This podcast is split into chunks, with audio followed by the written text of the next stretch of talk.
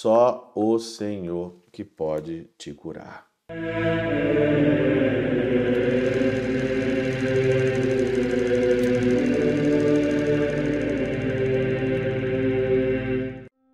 Em nome do Pai, do Filho e do Espírito Santo. Amém. Olá, meus queridos amigos, meus queridos irmãos, nos encontramos mais uma vez aqui no nosso Teose, Viva de Coriés, o Percor Maria. Hoje, nesse dia 18 de setembro de 2023, nós estamos nessa segunda-feira, 24 semana do nosso tempo comum. Segunda-feira é o dia que eu sempre agradeço às pessoas que ajudam o Teose. Você sabe muito bem que nós aqui temos uma equipe, que nós temos aqui uma estrutura que a gente mantém para o Teoses, para a edição dos textos, dos, dos vídeos, para toda a administração das nossas redes sociais. E isso a gente sempre precisa de ajuda. E não é vergonha nenhuma pedir, não é vergonha nenhuma agradecer, não é vergonha nenhuma, porque aqui o Teoses é para o reino, é para alcançar as pessoas, é para meditar a palavra de um jeito diferente, como eu faço, como o, a Catena Aura nos ajuda. Então, eu estendo a mão para você e digo que muito obrigado a todas as pessoas que contribuem com o Teose e você também que vai contribuir. O meu muito obrigado desde já. Você mantém aqui a estrutura do Teose, você mantém aqui o áudio, o visual, você vê que o Teose ele é bem editado, que ele é bem feito. Então, por isso, tudo é a ajuda das pessoas que mantêm. E não precisa ser grande a sua ajuda. O pouquinho que você contribui já faz aqui multiplicar, porque é assim que o Senhor faz.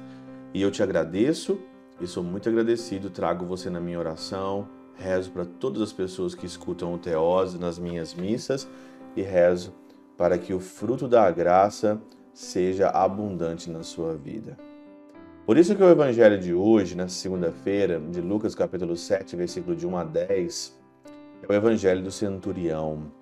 O centurião que tinha um servo doente, mandou então Jesus ali perguntar se podia curar o servo. Ele, ele não foi ele pessoalmente, mas ele mandou seus oficiais, né?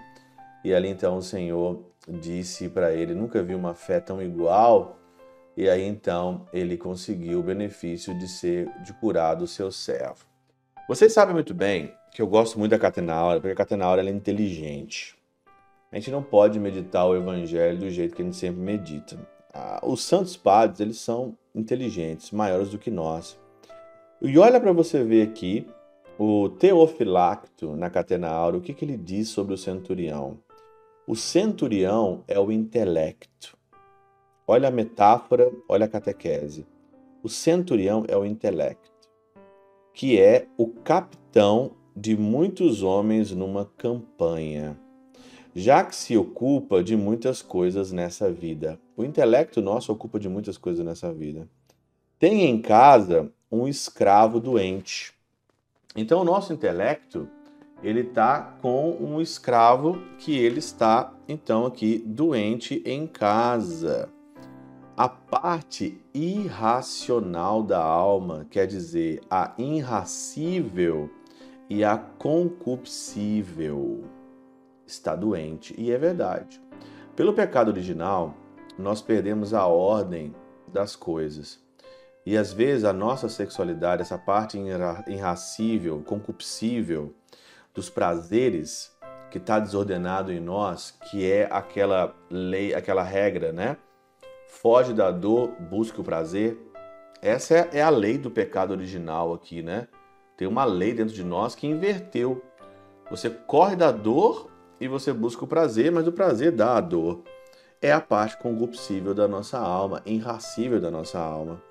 E manda a Jesus como intermediário aos judeus, isto é, as palavras e pensamentos da confissão e no mesmo instante obtém a saúde ao escravo. Nós precisamos ter saúde a esse escravo da carne, da concupiscência. Nós precisamos ter uma carne com saúde, nós precisamos ter essa parte irracível da nossa alma com saúde, porque isso leva a gente para o buraco.